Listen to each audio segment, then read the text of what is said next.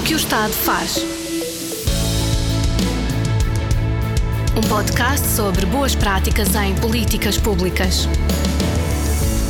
As autarquias, perante a situação de pandemia, viram o papel de proximidade e apoio local ser colocado à prova. O programa Vida Cascais surge numa resposta a esse papel que o poder local tem ou deve ter. A Câmara de Cascais abriu uma plataforma direta online entre serviços locais de saúde e solidariedade social e os municípios. Este programa venceu o prémio Isqueté Políticas Públicas 2021 na categoria de Administração Local. Antes da conversa com o Presidente da Câmara de Cascais, o João Costa e Silva dá conta das linhas gerais do projeto. Serviços de saúde gratuitos, com teleconsultas de medicina geral e familiar, teleconsultas de pediatria, consultas em cabine de saúde e entrega de medicamentos em casa. São algumas das medidas mais significativas do programa Vida Cascais, uma plataforma online de serviços que é, na prática, a face visível de uma rede de serviços locais de saúde e solidariedade social. A autarquia de Cascais anunciou esta política pública como sendo o projeto que pretendia revolucionar os cuidados de saúde no Conselho, pretende também aliviar a pressão sobre o Serviço Nacional de Saúde. A autarquia refere que qualquer pessoa, mais nova ou mais velha, agora precisa apenas de uma ligação à internet para ter acesso a cuidados de saúde.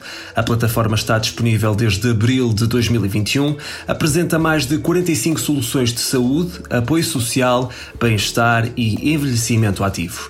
Os serviços na área da saúde são exclusivos para residentes portadores do cartão Viver Cascais. Neste projeto, a Câmara Municipal trabalha em parceria com a Santa Casa da Misericórdia de Cascais, a Cruz Vermelha da Costa do Estoril, a Fundação Dom Luís I, a Fundação Cascais e o Serviço Médico Permanente. O que o Estado faz. Podcast sobre boas práticas em políticas públicas. Vida.cascais.pt É este o endereço da face mais visível deste projeto da autarquia de Cascais, estruturado com várias parcerias. Se quiser, enquanto ouve a conversa, pode espreitar a página agregadora de serviços, mas também de recursos, de iniciativas ou informação sobre direitos e benefícios. O presidente da Câmara de Cascais está connosco eh, de forma remota para explicar esta política pública mais a fundo. Doutor Carlos Carreiras, a pandemia trouxe desafios grandes para todos. Este projeto Vida Cascais, Sistema Local de Saúde e Solidariedade Social, entra num patamar diferente. O apoio a cuidados aos municípios sem sair de casa. Ora, o que é que está na base deste projeto? Que necessidade sentiram para avançarem com este projeto? Temos vindo a desenvolver uma estratégia e ainda antes da pandemia estava identificado que uma das áreas eh, absolutamente fundamentais eh, para aquilo que nós perspectivamos de qualidade de vida no nosso Conselho uh, tinha a ver com aspectos da saúde. E, portanto, em termos conceptuais, a pandemia o que veio foi obrigar-nos a acelerar e a adaptar-nos também, tendo em vista as novas realidades que surgiram com a pandemia, por um lado, por outro lado também com a não resposta dos, do, do, do, dos serviços centrais, do Estado Central, de nós percebermos que havia aí oportunidades de podermos melhorar. Uh, nomeadamente quando estamos a, a, falar no SL3S, Serviço Local de Saúde e Solidariedade Social, decorreu de duas coisas. Uma, uh, que de facto, por vezes, percebíamos que havia, embora fosse o mesmo governo, quer o Ministério da Saúde, quer o Ministério da Segurança Social, fossem do mesmo governo, muitas das vezes parecia poder e oposição, portanto, ou seja, não estavam conciliados naquilo que eram as respostas que era absolutamente fundamental dar. Ah, por outro lado, também, numa pandemia, era completamente impossível que o Serviço Nacional de Saúde continuasse a prestar o mesmo tipo de, de apoio de, à população, ainda mais quando sabemos que é crónico a, a própria descapitalização do próprio Serviço Nacional de Saúde. E, portanto, lançámos, eh, que depois se corporiza no tal Vida Cascais, uh, um conjunto de ações, quer no âmbito da, do apoio social, quer no âmbito também da saúde, eu diria, uh, se quiséssemos criar aqui uns cuidados pré-primários. Uh, e esses cuidados pré-primários uh, porque eu acho que temos todo o, o sistema um bocadinho invertido, ou seja, uh, muitos cidadãos portugueses, quando têm uma necessidade, dirigem-se a um hospital, dirigem-se às urgências, que seria, digamos, complementar e só para casos de facto excepcionais, e temos algum, isto pode parecer provocador, mas temos algum desaproveitamento dos próprios centros de saúde. Ah, e por isso nós começámos por reforçar, isso ainda vinha antes da pandemia, reforçar o investimento nos centros de saúde todos do, do que temos aqui no Conselho de Cascais, mas isso, por um lado, não bastava. Ah, e, portanto, fizemos ah, uma segunda interação. Aí já no âmbito da pandemia, porque eu pedi para, para um conjunto de cidadãos de Cascais que me aconselhassem e que me pudessem dar algumas orientações, porque a minha área uh, profissional e a minha área de, uh, de, conhecimento não é na área da saúde, e numa dessas reuniões o próprio uh, professor Adalberto Campos Fernandes, já não como ministro, mas como município de Cascais, sugeriu-me que nós pudéssemos evoluir para uma experiência que já havia em Setúbal, que ele denominou Bata Branca, que era um acordo entre a União das Misericórdias Portuguesas e a RSLVT, de ao fim e ao cabo, não ter médico de família, mas termos, vamos chamar para simplificar, um centro de saúde, umas instalações uh, a funcionarem, em que, com esse acordo, uh, a União das Misericórdias rebatia para a Santa Casa da Misericórdia, neste caso de Cascais, e uh, o Ministério da Saúde e a ARS rebatiam para o Aces Cascais. E portanto temos um projeto Mata Branca, que, é, que são direcionados pelos próprios centros de saúde, todos aqueles que não têm médicos de família, mas precisam de ter uh, um contacto, de ter consultas, neste caso em, em, medicina familiar, com, com o Serviço Nacional de Saúde. E portanto esse também já está a funcionar. Para além disso, o que nós considerámos que era absolutamente fundamental era, e isso dá origem a novos desenvolvimentos, era possibilitar a todos os cidadãos de Cascais tivessem um serviço de teleconsulta gratuito, 365 dias por ano e 24 horas por dia. Portanto, que tem as vantagens que todos podemos eh, calcular e tem tido uma procura suficientemente grande e, portanto, só para se ter uma ideia, eh, nós, neste momento, eh, só nesse serviço já tivemos capacidade de prestar consultas, mais de 2 mil consultas, portanto, são 2 mil consultas que saíram da pressão sobre os centros de saúde e, foram, e puderam-se resolver através desse sistema de teleconsulta. Inovámos ainda mais porque temos aqui um conceito em Cascais de considerar que a comunidade é uma família. Sabemos hoje que a família uh, moderna é composta por elementos humanos, mas também por animais.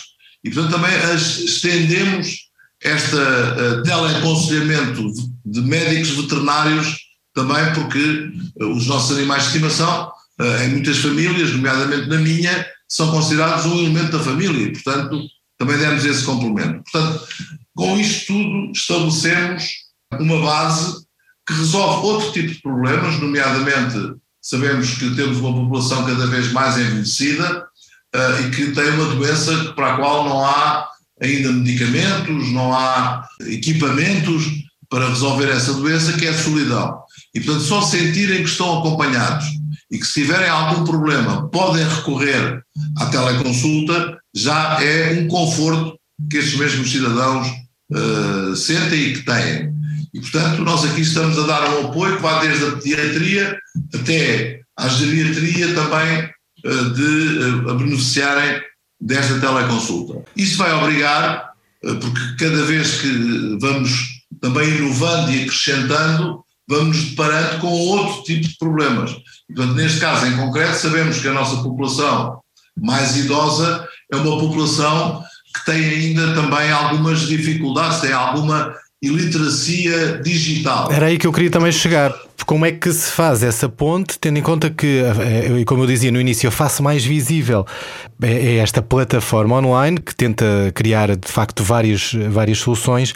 Como é que tem sido essa reação por parte de uh, pessoas que tenham uma, não tenham tanto conhecimento para, para estar na internet e a tentar marcar consultas? Como é que tem sido gerir essa parte?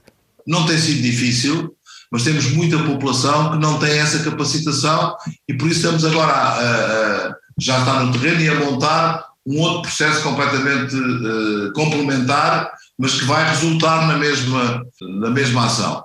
O que nós estamos a fazer é a montar, vou, vou, vou exagerar na forma, mas para me fazer explicar melhor, gabinetes médicos que na verdade têm que ter duas coisas, têm que ter uh, meios informáticos e têm que ter um espaço uh, que garanta a privacidade do próprio cidadão. Portanto, o cidadão desloca-se a estes locais e pode fazer a teleconsulta, não precisando de a fazer através de casa. Portanto, isto também beneficiando, já acrescentando, como sabemos, houve muito, houve um período em que os alunos, os jovens, foram para casa e, e tiveram aulas por Teams, por, por Zoom, uh, o governo de, na altura informou que ia disponibilizar uh, meios informáticos para, para estes jovens, não foi, não, não foi possível o governo garantir esse fornecimento atempadamente e a Câmara uh, de Cascais, na altura, disponibilizou equipamentos informáticos para as escolas, para os alunos poderem ter aulas em casa. Ora, são esses equipamentos informáticos que estamos agora a disponibilizar dentro do movimento associativo, ou seja, passa os equipamentos informáticos dos netos para os avós e que vai permitir que eh, essa população que tem maiores dificuldades ou até mesmo eh, completa dificuldade em utilizar esses meios, vai possibilitar poder fazê-lo eh, nas associações no movimento associativo. Permite-nos acionar e desenvolver um outro plano, que é os programas de voluntariado jovem. Ou seja, isso ficou muito evidente agora em todo o combate à pandemia. Ora, são estes jovens que também vão dar agora formação, dentro dos programas de voluntariado jovem, vão dar formação a estes cidadãos mais velhos para poderem eh, autonomizar-se e, portanto, também eles poderem estar com as ferramentas necessárias para poder fazer tudo isso. O projeto foi implementado em abril de 2021. São melhorias que já perceberam que tinham que fazer uh, para poder prolongar uh, a vida deste projeto. Como é que se faz a monitorização, olhando para esta política pública, como é que se faz a monitorização de um projeto destes?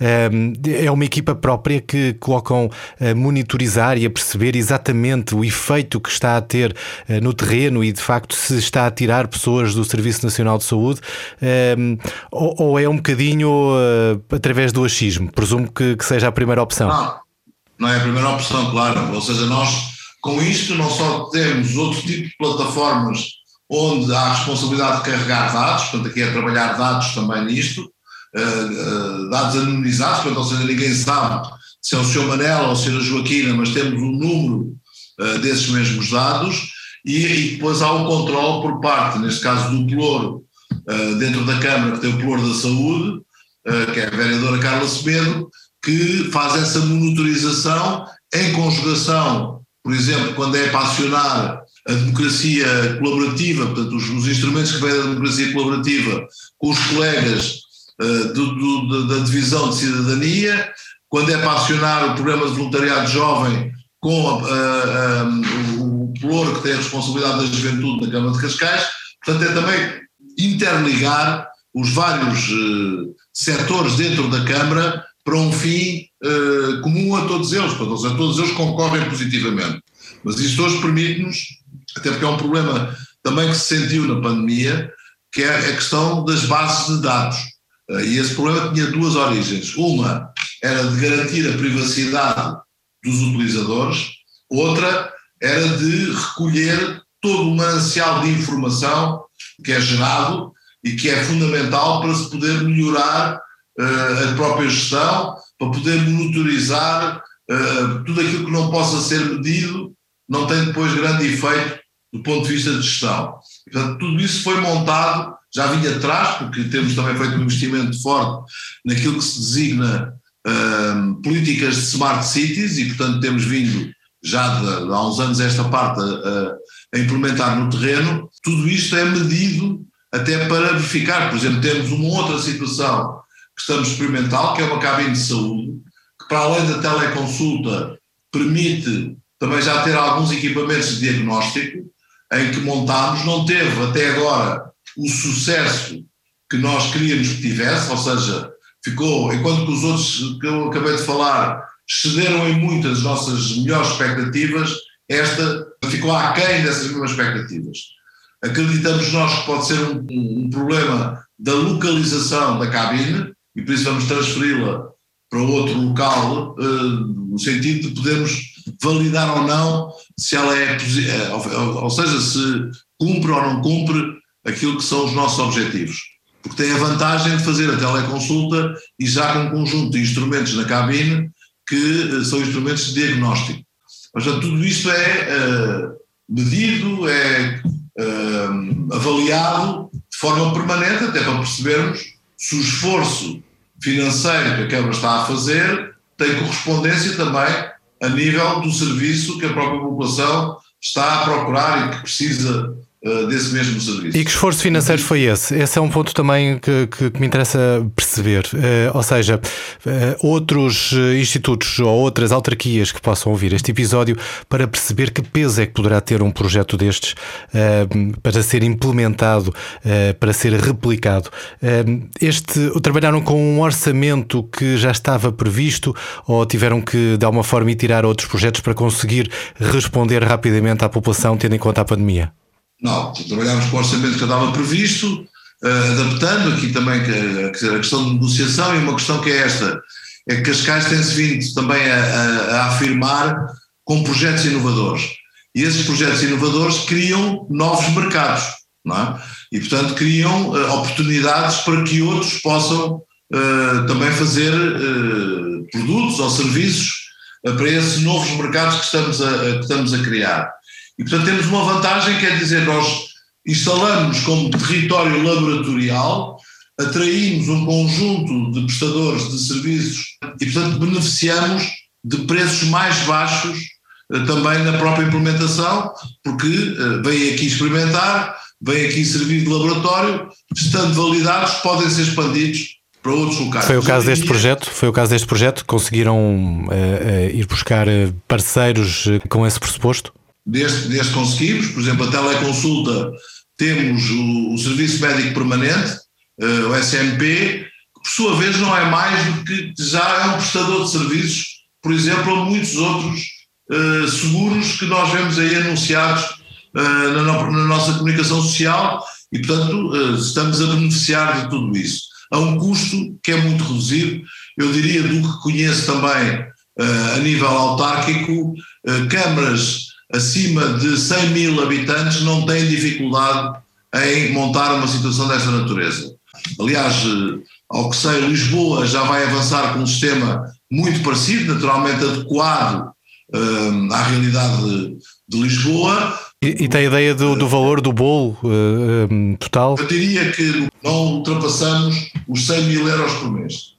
100 mil euros por mês. Isto é um projeto que, na sua ótica, e pelo que percebo daquilo que me diz, que de alguma forma pode ser facilmente, facilmente aqui, entre aspas, replicado por outras autarquias, dou-me o caso de, do exemplo de, de, Lisboa. Portanto, eh, é algo que eh, foi criado em Cascais e que eh, é possível pegar neste projeto e conseguir replicar noutros locais.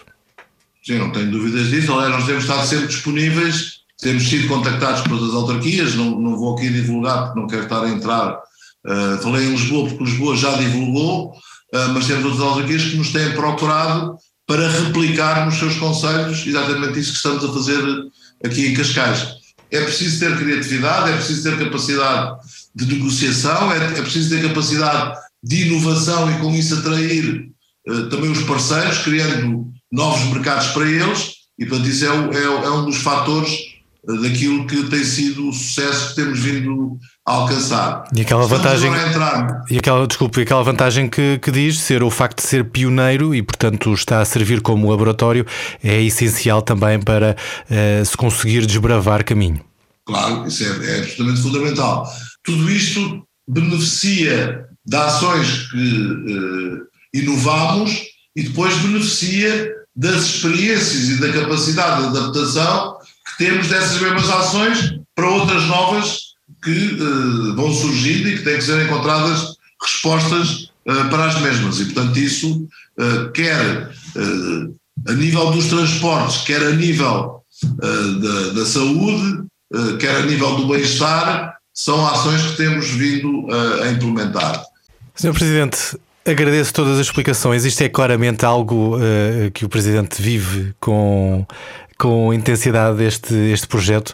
Eh, agradeço ao Presidente da Câmara de Cascais as explicações sobre o Vida Cascais, o sistema local de saúde e solidariedade social. Ficámos aqui a conhecer este projeto eh, que a Câmara de Cascais implementou ainda em abril de 2021. Obrigado. Obrigado. Permita-me só deixar uma última mensagem. Diga, diga. Que é a seguinte: é que eh, aquela norma de que o segredo é a alma do negócio está completamente errado. é? Exatamente. Nós aqui partilhamos que a partilha é a alma do negócio. Portanto, todos aqueles que possam eh, ver algum interesse eh, em todos estes sistemas, não hesitem em contactar-nos. A única coisa que nós pedimos é que venham, copiem, copiem bem, levem para as suas terras e se conseguirem melhorar, depois que nos informem também É para nós melhorarmos. E, portanto, Exatamente. Só assim é que nós conseguimos, de facto, construir uma comunidade mais forte, mais coesa, mais atrativa, com maior capacidade de responder aos problemas dos dias de hoje. O que o Estado faz? Vida Cascais eh, foi o projeto vencedor do Prémio ISCTE Políticas Públicas 2021.